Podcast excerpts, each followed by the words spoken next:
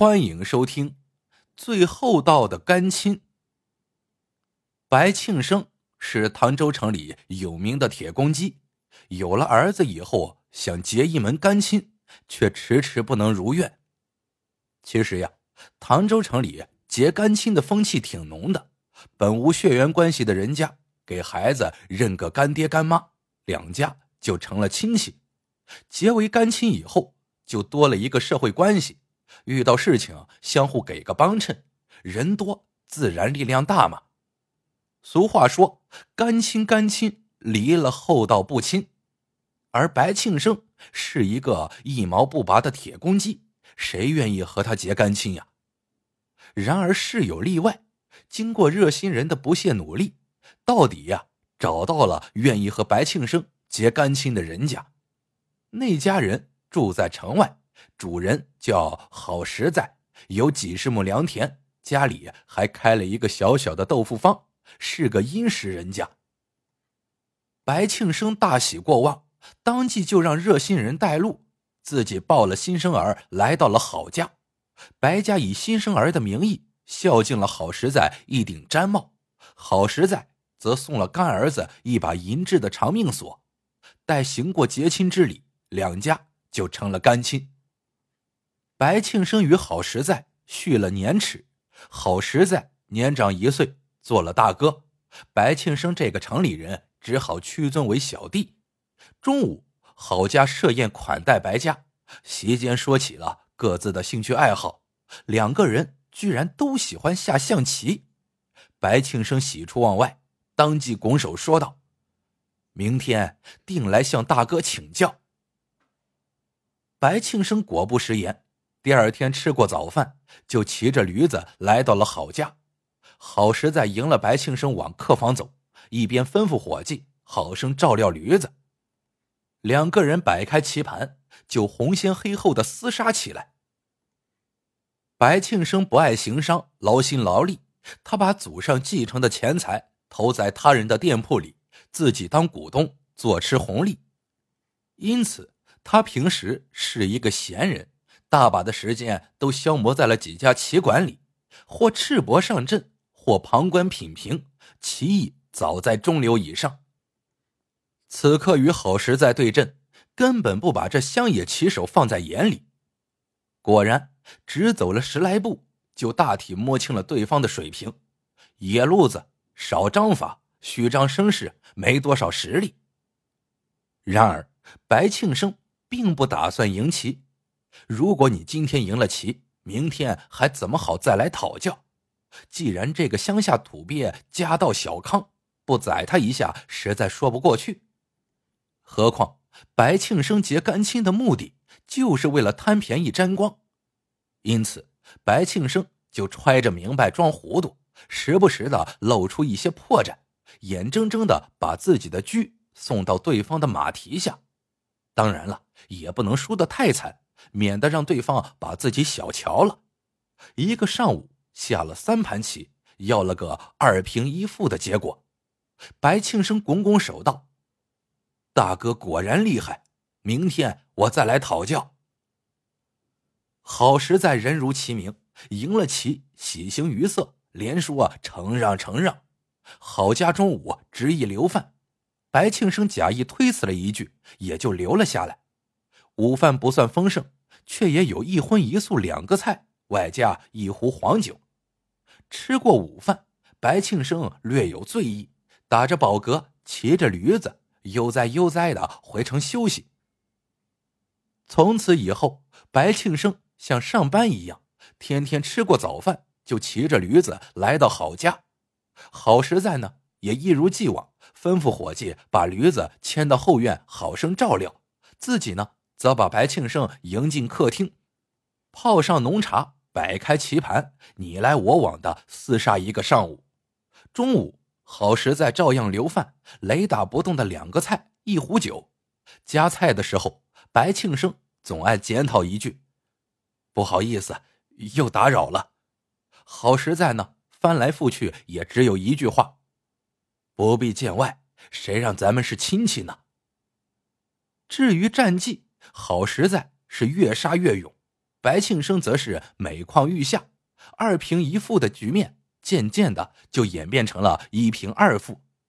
当然了，有时候白庆生也会赢一局，但最终还是逃脱不了一胜二负的结局。白庆生既然不敌郝实在，那就更有必要天天来讨教了。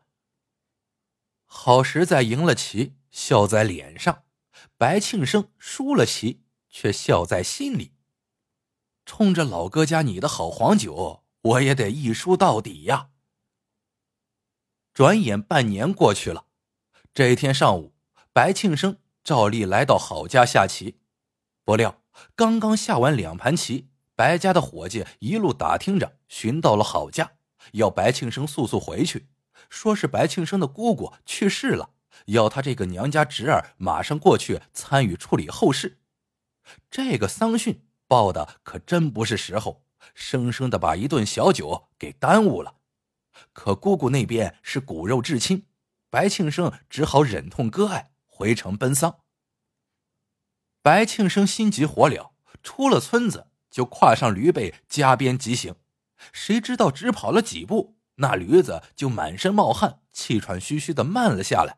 任他如何鞭打，都无济于事。白庆生心生一动，直叫怪事这匹驴身高腿长，膘满体大，脚力极好。来的时候还是一路小跑，虎虎生风。这会儿怎么成了老绵羊了？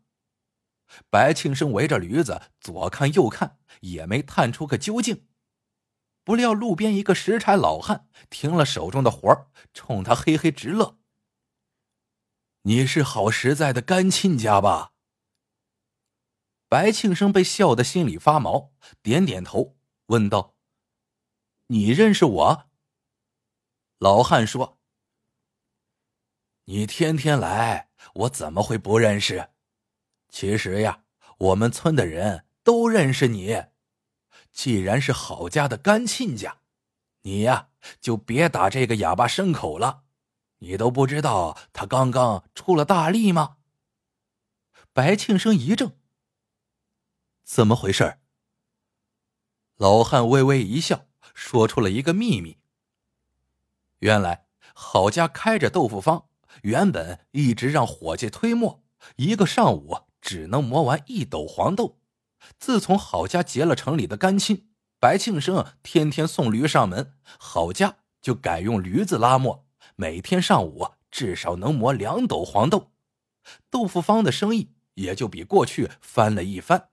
以往白庆生都是吃过午饭才回家，这驴子呢歇了一顿饭的功夫，自然恢复了体力。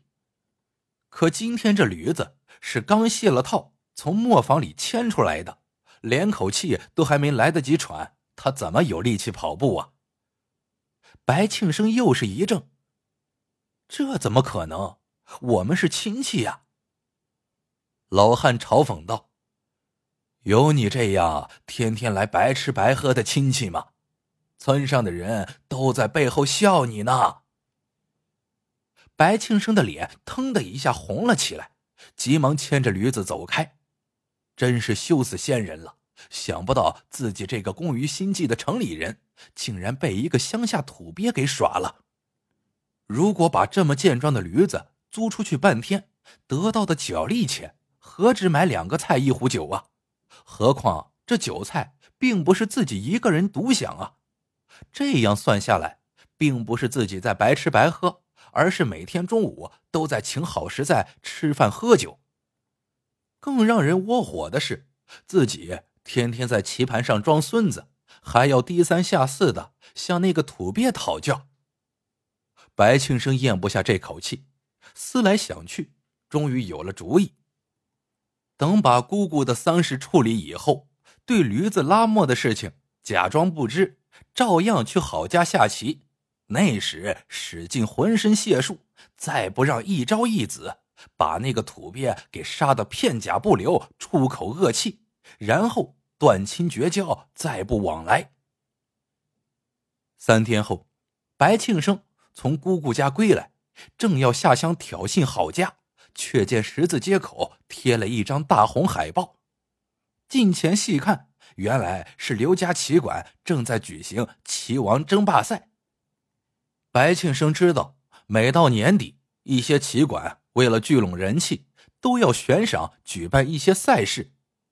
看着看着，白庆生的眼睛瞪大了。擂主呢，他并不陌生，那是唐州棋坛第一高手。攻擂的，他也熟悉。竟是乡下土鳖，好实在。白庆生简直不敢相信自己的眼睛，可那红纸黑字又不容置疑。白庆生也顾不得多想，转身就奔了刘家棋馆。然而，白庆生去晚了。